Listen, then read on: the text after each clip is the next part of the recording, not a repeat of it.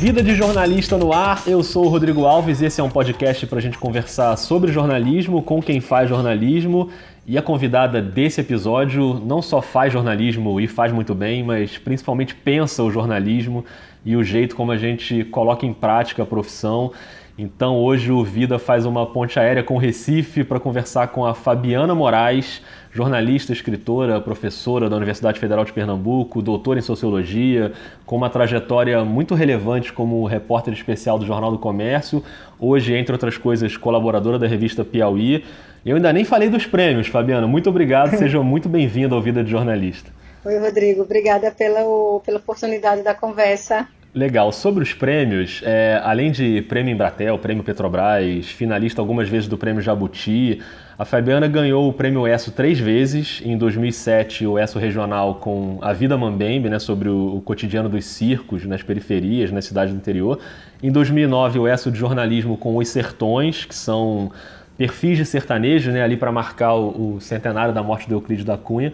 E em 2011, o ESSO de reportagem com o nascimento de Joyce, que acompanha a saga de uma cirurgia de redesignação sexual, que muita gente chama de mudança de sexo, né? mas eu acho que não é exatamente o termo mais correto.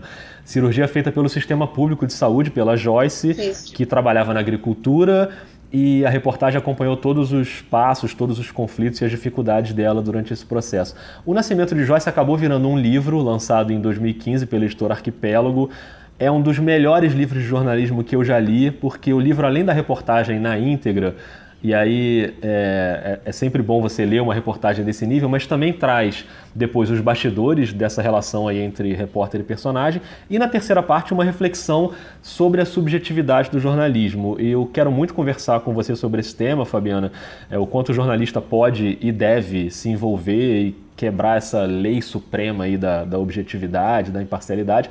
Mas antes eu queria que você explicasse como a Joyce apareceu para você é, como personagem ali naquele cenário ali do Hospital das Clínicas, quando você ainda não sabia exatamente qual mulher você ia escolher para acompanhar na reportagem? Como é que foi naquele início? É, eu tinha decidido que não ia passar toda a licença para escrita de doutorado, né? Eu estava num período de seis meses de afastamento do jornal, estava na licença. Enfim, precisava entregar essa escrita. Tinha feito todo o doutorado ainda na redação, trabalhando e tocando a pesquisa. E aí eu tinha essa vontade de fazer um, uma reportagem calcada numa só pessoa. Eu tinha feito dois trabalhos que eram baseados em perfis dos sertões que você citou, e tinha feito também o, um caderno chamado Quase Brancos, Quase Negros, que virou um livro, o Nabucco em Pretos e Brancos. E aí eu, tinha, eu tava, tinha explorado muito essa questão do perfil e queria fazer uma reportagem é, sobre uma pessoa, entendendo que a partir de uma pessoa eu ia desenrolar muito mais fios e ia falar de uma, uma amplitude muito maior.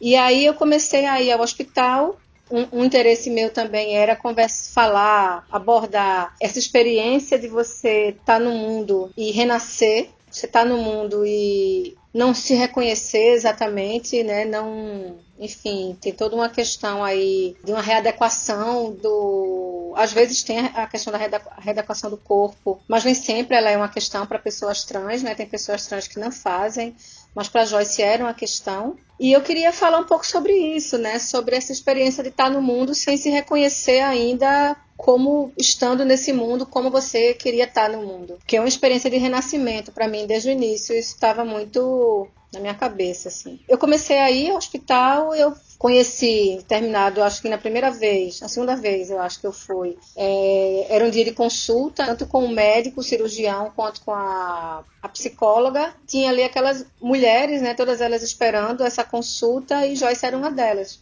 E ela iria fazer a cirurgia em um mês. Isso foi muito. estava meio em cima, mas ela se mostrou um pouco mais que as outras também, mais aberta a, a a fazer essa reportagem. Assim, eu acho que tem uma questão ali em Joyce que passa um pouco também pelo que está no livro, muito de um ser vista, né, de um ser observada, ser, enfim, ela, ela ficou muito feliz, assim, tem uma pessoa acompanhando ela e a gente entende que para muita gente esse tipo de abordagem, estar tá perto, um olhar de uma repórter sobre você é também uma uma forma de você estar tá no mundo, uma forma de você alcançar alguma cidadania, ainda que simbólica. E aí, enfim, a gente começou, eu perguntei para ela, expliquei para ela o que, é que eu estava querendo fazer, e aí a gente começou esse esse acompanhamento, né, essa relação que durou vários anos, que na verdade para mim ainda dura. Eu tô aqui falando sobre ela, né? É, verdade. E você, você ficou ali o quê? Uns cinco meses mais ou menos até a publicação da reportagem, né? Naquele convívio.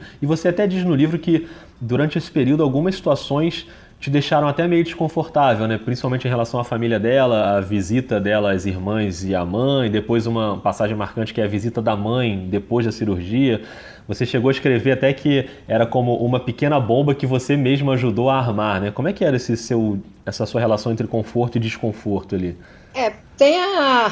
as coisas acontecem simultaneamente. Então, ao mesmo tempo que você está ali tecnicamente como uma repórter produzindo uma narrativa, a reportagem é uma, é uma narrativa. Para que essa narrativa aconteça, muitas vezes você precisa passar na frente de algumas coisas, de alguns acontecimentos. Quer dizer, não é passar na frente, mas é produzi-los. Isso é uma coisa que é negada pelo jornalismo.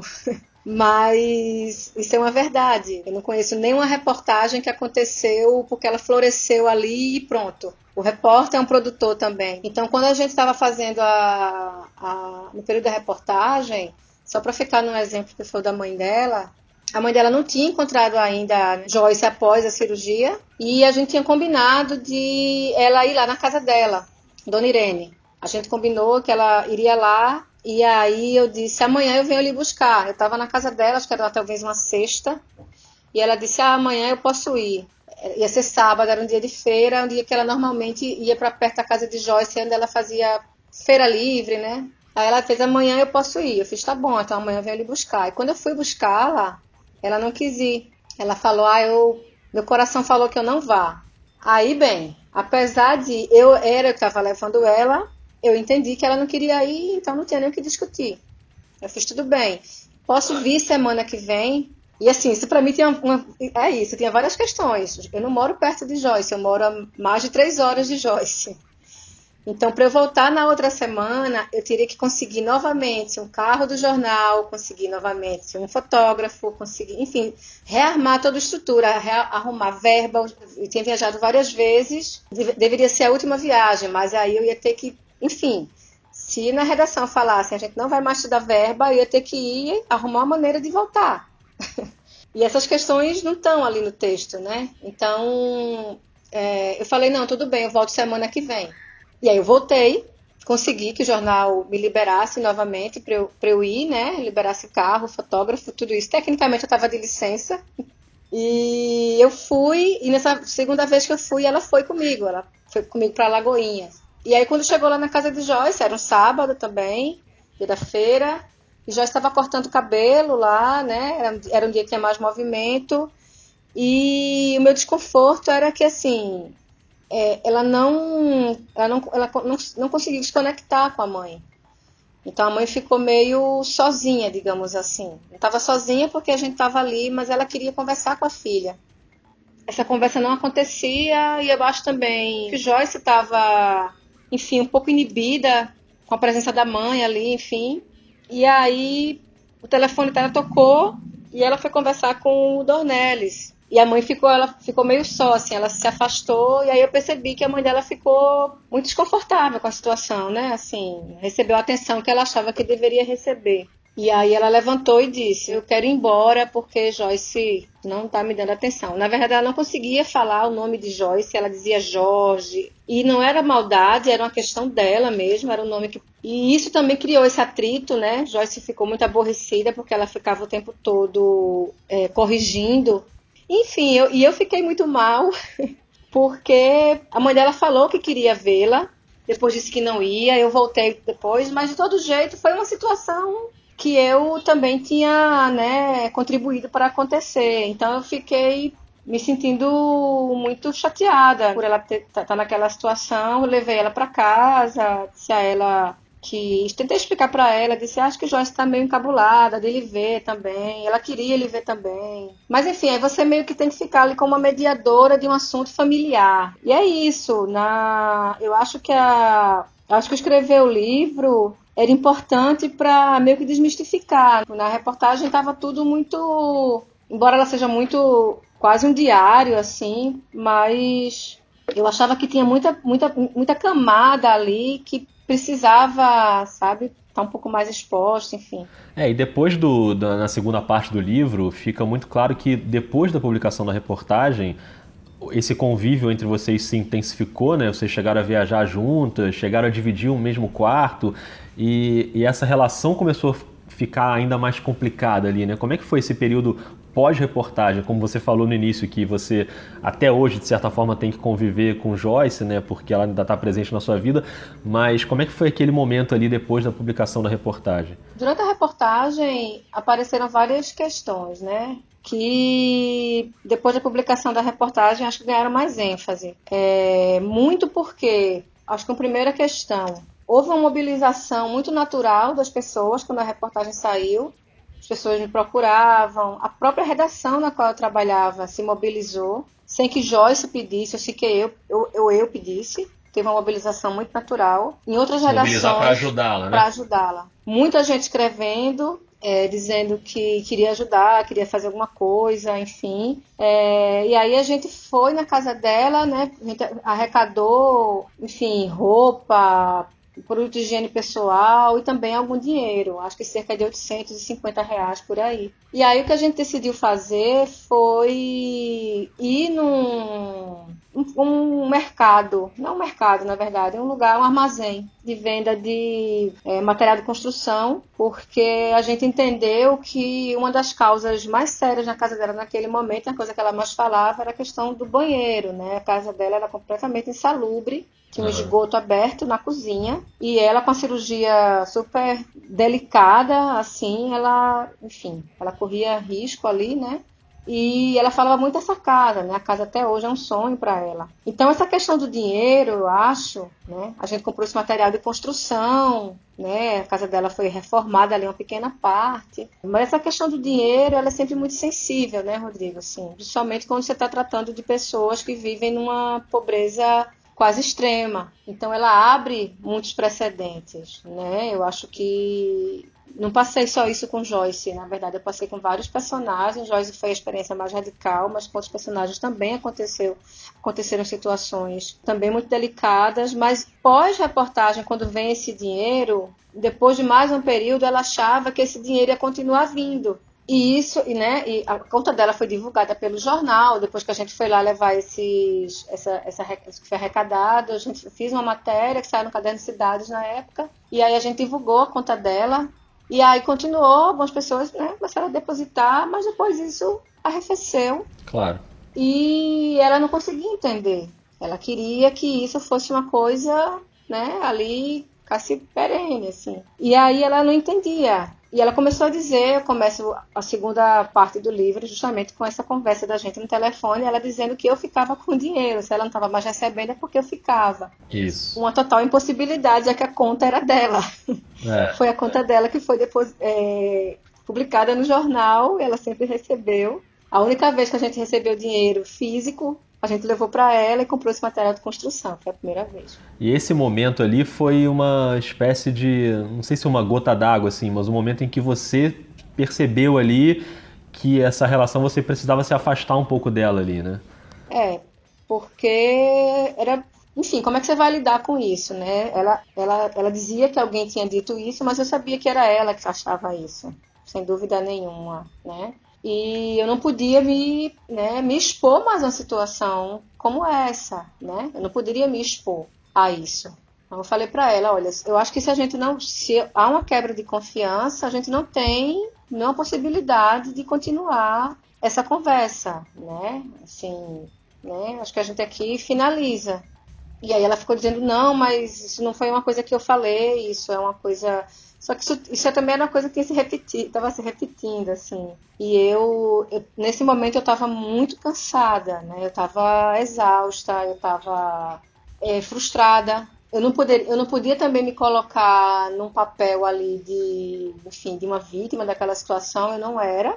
Né? Eu também precisava entender todo, toda a complexidade dessa relação, dessa história, mas ao mesmo tempo eu precisava cuidar um pouco de mim, né? Eu estava eu não, eu não consigo nem explicar muito bem, assim, mas eu estava emocionalmente exaurida. Foi ruim, mas ao mesmo tempo foi um momento em que eu consegui né, ver as coisas em perspectiva, tudo aquilo que tinha acontecido, né? E, e aí vai acabar desembocando no livro depois, na verdade, quase três anos depois. Esse momento em que, em que rola essa cena que você descreve logo na abertura da segunda parte, eh, já tinha rolado o prêmio ESSO ali, não?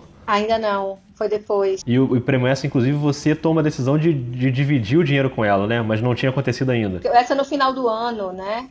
Era, né? Que eu acho que acabou o prêmio. É, agora acabou essa. É, mas eu acho que S foi um pouco depois. E como é que ficou a relação de vocês depois de tudo isso? Você ainda tem hoje algum contato com ela ou não? A gente teve um contato maior em 2015.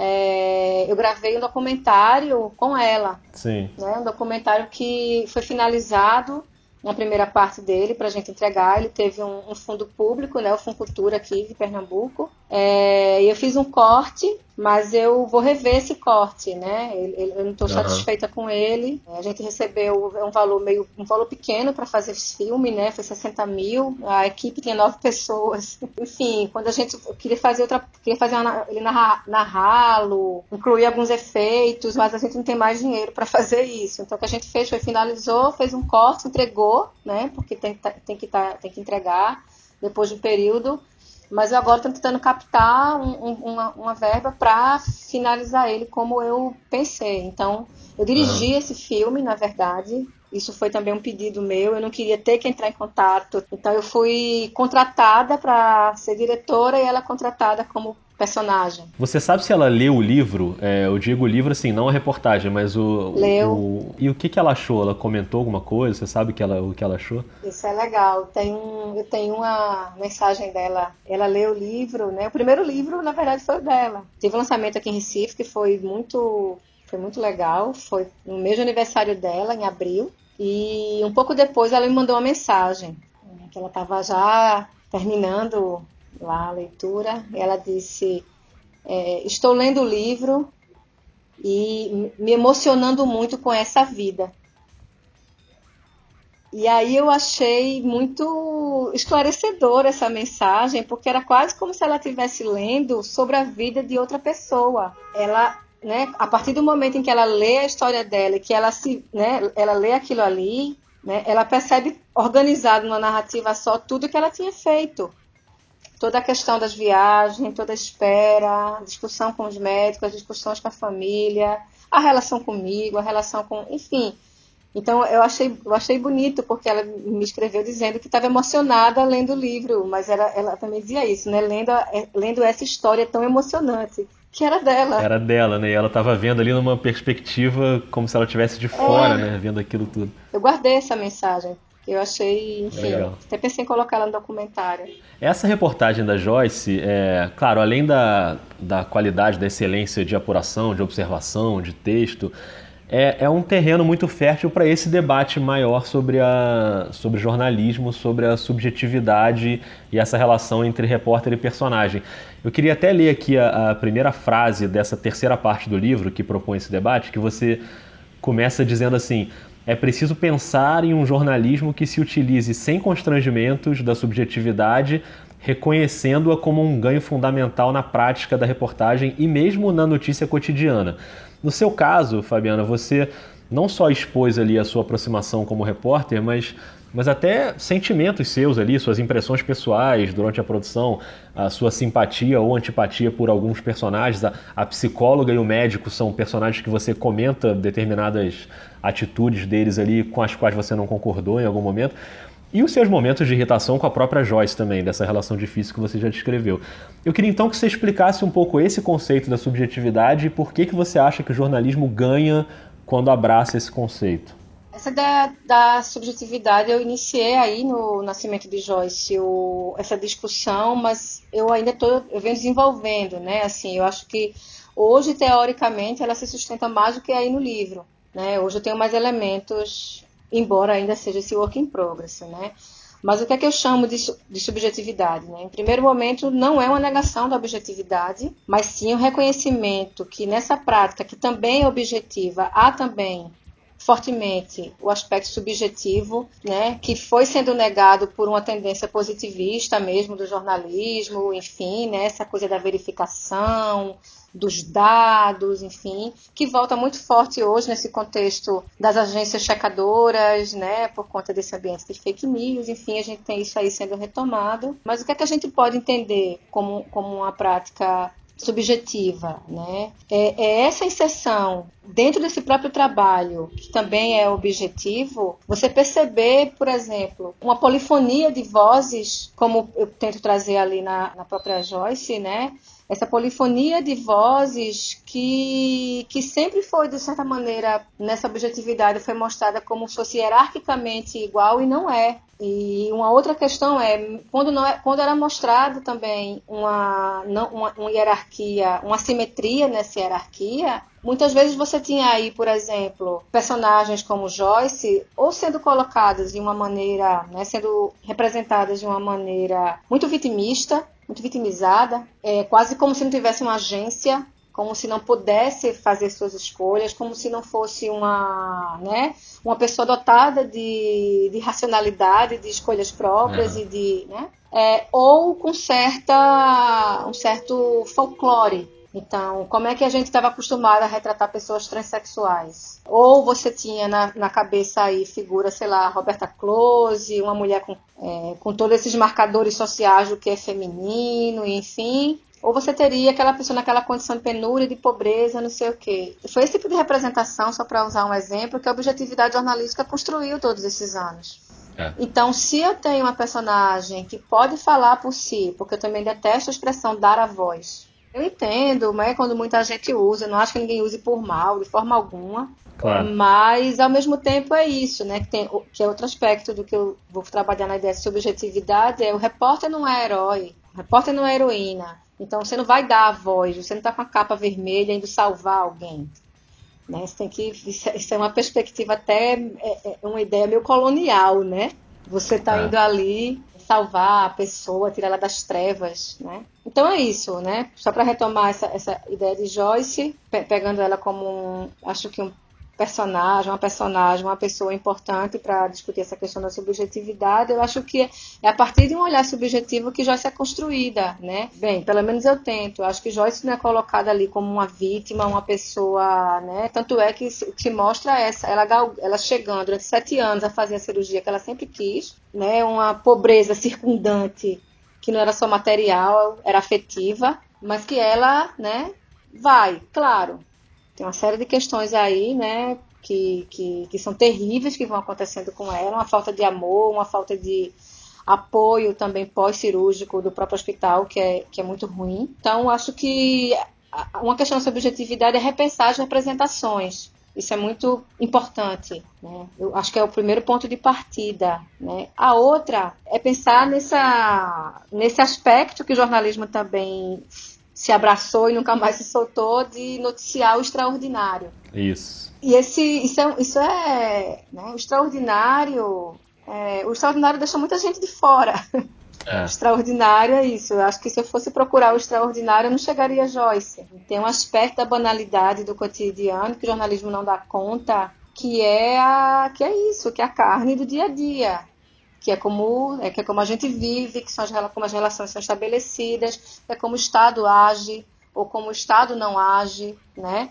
E aí tem um texto que eu venho usando muito que eu gosto, que é de um ensaísta francês, o Georges Perec, que chama O Infraordinário, e ele diz: por que é que a mina só é notícia nos jornais quando ela explode? Por que é que a mina, por que é que o trabalho nos 363 outros dias de uma mina ele não é importante. Eu acho isso bem, bem, bem significativo, assim, gosto muito dessa ideia. E só para fechar, é, que é a questão que eu estou trabalhando mais agora, tem dois aspectos na subjetividade que negam, aliás, tem dois valores notícia fortes, né, que são ensinados até hoje nas universidades né, de jornalismo, o valor notícia, a pirâmide, tudo isso, que a subjetividade vai bater de frente, né, que é o quem e o onde. Então, quem é noticiado são as, figuras, né? são as figuras proeminentes, as pessoas mais conhecidas e os lugares também. Então, a gente tá. Isso é um, algo que a gente vê quase todos os dias. A gente sabe que um tiroteio em Paris não é um tiroteio na África, na Nigéria. Claro. Isso é uma questão da objetividade jornalística também. A, jornal, é. a, a, a, objetividade jornalística nunca deu conta disso. Enquanto você foi falando agora, me vieram várias perguntas aqui, mas eu queria te fazer uma primeiro que acho que tem a ver com isso que você falou, que eu vi no, não no livro, mas numa entrevista sua, você falando sobre a questão do olhar do jornalista, que obviamente você não precisa naturalizar tudo e achar que tudo é igual e é natural, mas ao mesmo tempo você tenta fazer um exercício de ter um olhar com menos espanto, é, se espantar menos diante de um ambiente só porque ele é diferente do seu, ou uma pessoa que tem um padrão de comportamento diferente do seu, não tratar aquilo como uma coisa exótica e, nossa, como. Você até usa uma, uma figura de linguagem que às vezes parece que o jornalismo é, é a sala de jantar da classe média, né? Falando, nossa, como aquilo é estranho, como aquilo é esquisito, como aquilo é diferente. Você acha que é um exercício que todo jornalista devia fazer? Sim, porque foi por não fazê-lo, né, que a gente durante décadas assim, a gente mostrou, né, a gente mostrou todo um aspecto da sociedade, vários grupos, várias pessoas, quase como atrações circenses, né? E é isso que, que no domingo podia chamar a tua atenção ali naquela leitura mais demorada do jornal. Olha como essas pessoas vivem. É. Olha a transexual, né? Essa percepção de que a gente tratava assim, né, as pessoas isso para isso mim é uma questão técnica também do jornalismo, sabe? Assim, eu sei que às claro. vezes tem essa questão humanística, óbvio que está aí, mas assim, isso é uma questão técnica também. Se a gente está falando que quer retratar um mundo, se a gente quer falar sobre o mundo, então tem que abraçar essa responsabilidade como tal. Assim, falar do mundo não é falar do mundo a partir só de uma perspectiva muito específica e de um senso de realidade que lhe compete. Claro. Né? Então você fica falando para um mundo mais é. restrito e só publica para essas pessoas do seu mundo. É, e aí eu, eu nem sei se é uma, uma relação meio esquisita que eu vou fazer aqui, mas me lembrou também uma história que você já contou de como você teve os seus primeiros contatos lá com o jornalismo ainda criança, que você dizia que lia o caderno de economia do Diário de Pernambuco e mesmo sem entender nada, em vez de tratar aquilo como algo estranho, espantoso, você se sentia atraída ali por aquilo. Faz algum sentido essa comparação desse seu olhar quando você tinha lá, ainda era criança? você sabe muita coisa de mim. é... Era engraçado aquilo, porque eu gostava de ver as notícias sobre bolsa. Era tão estranho, assim, que, que eles estavam falando, é isso, eles não estavam falando para mim.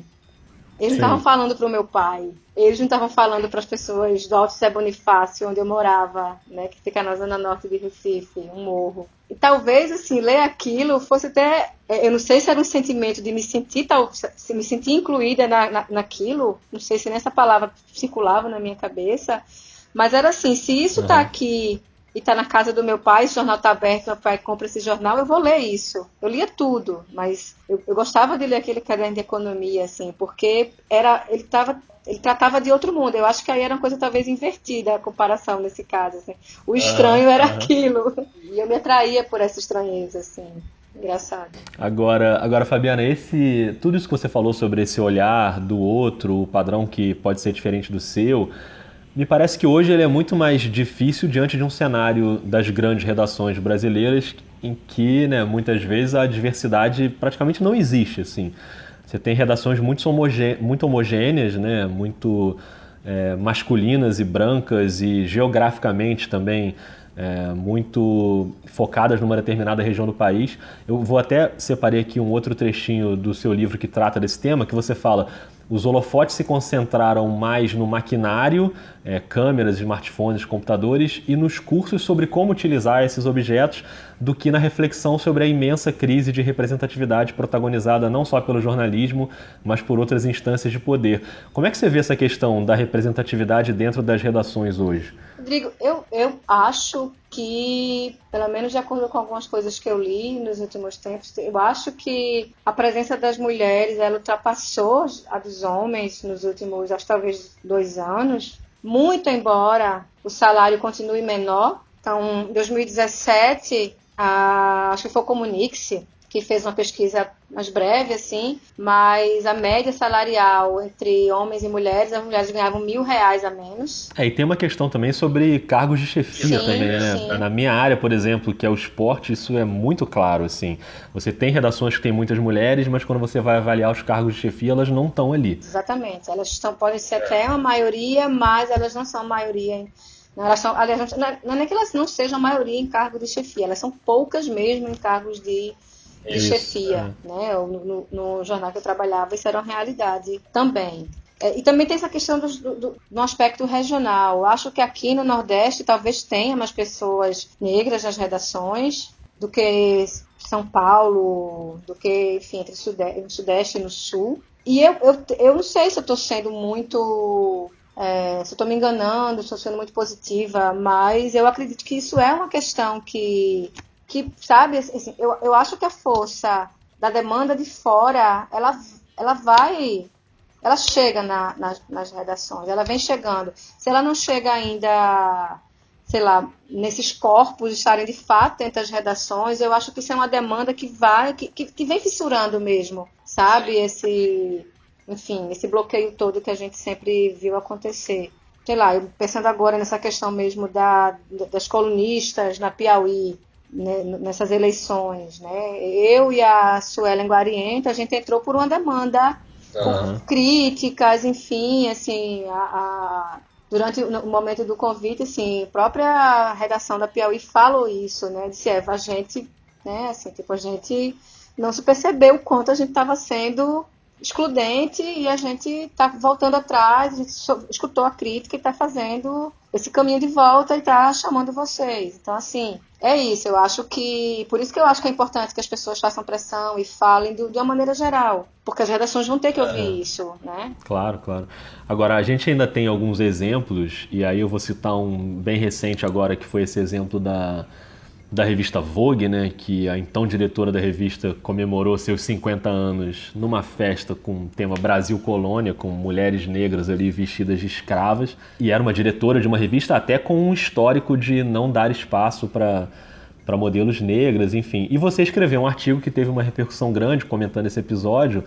É, para quem por acaso ainda não viu, pode procurar aí que vale muito a pena. Que o título é Glamour ou Manutenção da Servidão e como é que foi para você que, até como, como você mesma diz no artigo, né, você comprava Vogue quando era adolescente, como é que é ver esse tipo de coisa acontecendo em 2019? É, acho que tem alguém que não está usando bem a internet, né?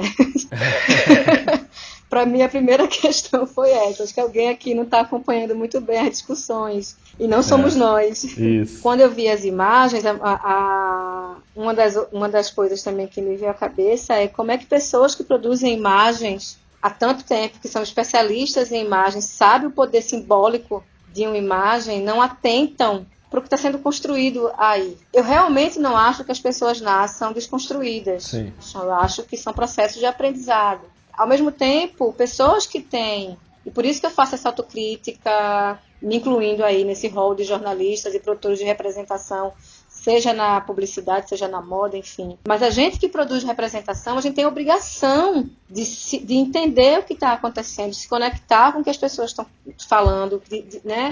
de entender que demandas estão acontecendo e que, e que novas né, representações estão sendo reclamadas que na verdade elas não são novas. Né? O, o, a questão racial no Brasil não é uma questão nova. Os movimentos que reclamam uma representação menos equivocada, no mínimo, eles não são novos. Eles, eles começam no, no, no, Brasil, nos anos 30, você já tinha é, movimentos a respeito. E aí você pega uma. Você vê aquela, aquelas imagens, você entende o tamanho do, da incorporação disso pela imprensa, pela indústria da, da moda, pela publicidade, porque isso tudo ali está amalgamado, né? Você abre aquela revista e você não vê pessoas negras nela. Historicamente, não só a Vogue Brasil, de forma alguma, né? A Vogue britânica, colocou uma negra pela primeira vez no ano passado, que foi a Rihanna. É. Ah, no Brasil, a gente tem muito mais negros do que na, na Inglaterra. Então, enfim, elas estão igualmente. vão, vão estar atrasadas historicamente, sempre agora. Claro. A questão é essa, né? As pessoas diziam, não, mas é, existem baianas, aquelas roupas, e elas trabalham nisso, elas são orgulhosas, e vocês precisam também ouvir essas pessoas que estavam trabalhando. Eu concordo, acho que as pessoas que estavam trabalhando na festa, elas são extremamente importantes. Acho que elas também estão cumprindo um trabalho. Acho que não acho que elas estão fazendo nada que vá ferir a negritude de forma alguma. O que a gente está falando aí é, e aí eu volto a falar até um pouco sobre a subjetividade, é a gente precisa de, de um leque maior de representações das pessoas. Não é possível que as pessoas negras continuem sendo representadas só no papel da subserviência. Esse é o ponto central dessa discussão, sabe? É, dizer que ah, vocês estão, as pessoas não estão sendo ouvidas. A questão não é essa. A questão é por que é que a Vogue não coloca mulheres negras na sua capa? Por que, é que as mulheres negras aparecem vestindo modelos brancas? Por que, é que tem uma edição especial para pessoas negras? Isso é uma maneira de dizer, é. não, mas olha aqui, a gente tem negros. Inclusive, elas uma vez no ano aparecem na nossa revista. É isso. Ah, eu acho que a gente não tem mais que negociar esse tipo de coisa, sabe? De verdade, assim, eu acho que a gente tem que, como eu escrevi lá, desmantelar essa bomba, mas não é com muita paciência, mas não, eu acho que é jogar a bomba de volta no colo, sabe? porque não dá mais. Assim, eu, eu, eu, eu, fico de fato aborrecida falando a respeito, porque eu estou falando de gente, de profissionais da imagem, de profissionais da publicidade, de profissionais do jornalismo, estou falando com gente que trabalha com, sabe, com, com algo que não é análogo à, à, à representação, assim. Então eu acho que foi uma pisada na bola muito grande, mas acho que foi pedagógico também, sabe? Eu espero que tenha sido é. pedagógico. É, tomara, né, que quando acontece um episódio desse, tomara que pelo menos o debate sirva para mais pessoas se tocarem, né, de que ainda acontecem coisas desse tipo. E você, falando em pedagógico, Fabiana, você é uma professora universitária e até o Vida de Jornalista tem muitos ouvintes que são estudantes de jornalismo. Então, queria até que a gente fechasse aqui o nosso papo de uma maneira até bem clichê, inclusive, que é pedindo para você deixar uma, uma mensagem para os estudantes e para quem está chegando agora no mercado sobre esse olhar que você defende, que você tem tentado trabalhar, um olhar mais humano, o que, que você espera dessa garotada que está chegando agora para fazer jornalismo e que nos próximos anos vai ser o pessoal que vai estar tá no comando do jornalismo brasileiro? Rodrigo, eu acho que tem, tem duas questões em relação a, né, a quem está agora entrando no mercado, a quem está tentando entrar nesse mercado, quem está fazendo os cursos de jornalismo, os cursos de comunicação, cinema também, publicidade também, né? Tem uma questão que para mim é extremamente positiva, que é estar tá ambientado, como eu não tive, eu acho que talvez você também não, está ambientado numa sociedade que está falando sobre racismo, que está falando sobre misoginia, que está falando sobre machismo mercado de trabalho, que está usando cabelo crespo sem, sem, que, sabe? Pode parecer às vezes uma bobagem, ah, mas é um cabelo. Não, não é. Eu, a minha claro. vida inteira eu vi as pessoas com né, alisando seus cabelos ali, enfim. Isso tem um poder muito forte também, isso é, enfim, importantíssimo. Então eu acho que a gente tem toda uma geração que está é, né, que, que, que, tem, consegue ter muito mais acesso, um acesso muito mais democratizado a essas discussões que a gente tinha pouco ou que a gente assim até tinha um pouco de vergonha muitas vezes de trazer. Era uma coisa muito comum as pessoas falarem, eu não levanto bandeira nenhuma, mas eu não sei o quê. Ou dizer, ah, eu não sou feminista, mas não sei o que. A gente quase pedia desculpa por é. se colocar como feminista. Eu cresci numa casa repleta de pessoas negras, não tinha pessoas brancas também, minha família é, é multirracial. Mas meu pai é um homem negro e a gente nunca falou sobre racismo. Eu vim entender o que era racismo de uma maneira mais concreta a partir dos meus 18 anos. Então, assim, eu acho um incrível sabe? Sei lá, meu filho fez jornalismo, minha sobrinha faz jornalismo, e que hoje eles tinham feito esses cursos, sabe, com essas discussões mais popularizadas e menos, né, não são tabus, eram tabus. Ainda é para muita gente, mas nossa, não, não se compara, né? A popularização é imensa. E obviamente que, que a rede social tem a ver com isso.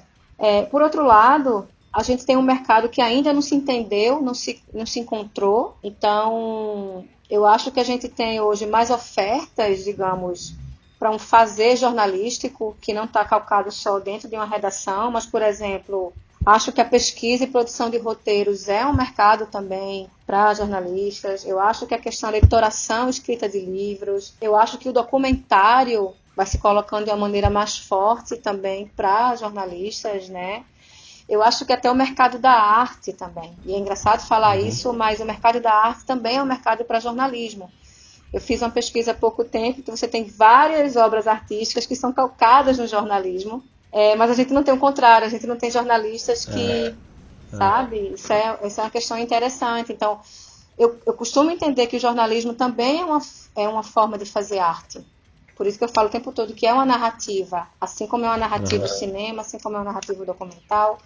O jornalismo também é uma, uma narrativa que, óbvio, é calcado no que a gente entende como real, mas é capaz de produzir uma narrativa que pode estar também no espaço da arte. Então, eu acho que é, é, é perceber que isso também está à disposição, que isso são, são também caminhos para além de redações e de assessorias, entendendo que redações e assessorias também têm um papel importante, que são lugares também incríveis para se estar. Mas a gente tem sim uma concorrência maior, a gente tem um número maior de jornalistas sendo, se formando. Né? A gente tem, em relação a 15, 20 anos atrás, uma quantidade de universidades muito maior, que em Recife tem nove. Quando eu entrei na Universidade Federal, só tinha Federal e a Universidade Católica. Né? Em Caruaru, eu dou aula em Caruaru, o campus da UFPE de Caruaru, de curso de comunicação acontece. Tem mais várias universidades também formando jornalistas.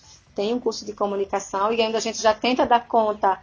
A gente não forma jornalista. O curso da gente é voltado para mídias sociais. Então a gente já entende que esse mercado é um mercado em transformação muito forte.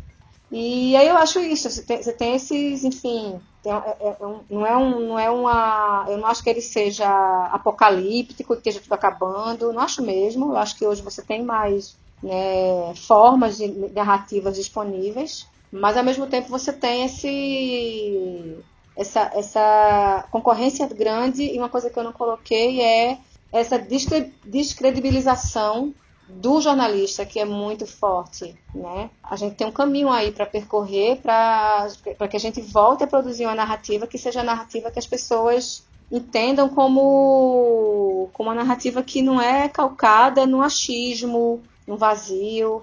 Isso é, uma, isso é uma crise enorme que a gente está tá passando, mas eu acho que também é uma crise provocada por nós mesmos. É, e é legal você trazer uma visão também que joga um pouco para frente também com uma certa dose de otimismo, apesar de todas as questões que a gente conversou aqui no episódio. Eu acho que quanto mais a gente conversar, é, mais chance a gente vai ter de caminhar melhor. Então, queria até convidar estudantes e jornalistas e não jornalistas que ouviram o episódio para vir debater também e chama a gente no Twitter, lá no arroba vida underline jornalista, procura a Fabiana, porque eu acho que quanto mais a gente debater, acho que é melhor. Fabiana, eu queria te agradecer demais, eu adorei o papo.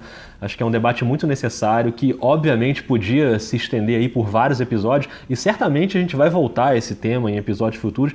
A gente já tinha até passado rapidamente por esse tema da subjetividade no episódio com o André Fran, do programa Que Mundo é Esse? Para quem não ouviu, pode procurar aí também, quando ele fala sobre o envolvimento na cobertura do, da crise dos refugiados na Europa, do quanto o jornalista deveria e poderia se envolver ali, e acho que ele pensa bem parecido com, com a Fabiana. E claro que a gente vai voltar sempre a esse assunto. Fabiana, muito obrigado. Queria agradecer demais a você. Queria agradecer também aquela editoria de economia lá do Diário de Pernambuco, lá atrás, que de certa forma te trouxe para o jornalismo. Então, hoje você é uma das grandes jornalistas que a gente tem no Brasil. Queria te agradecer muito, viu? Obrigadíssima, Rodrigo. É muito legal conversar sobre as coisas que, enfim, a gente às vezes não organiza, né? Falar até organiza melhor na, na cabeça da gente. Acho que também esse é meu primeiro podcast.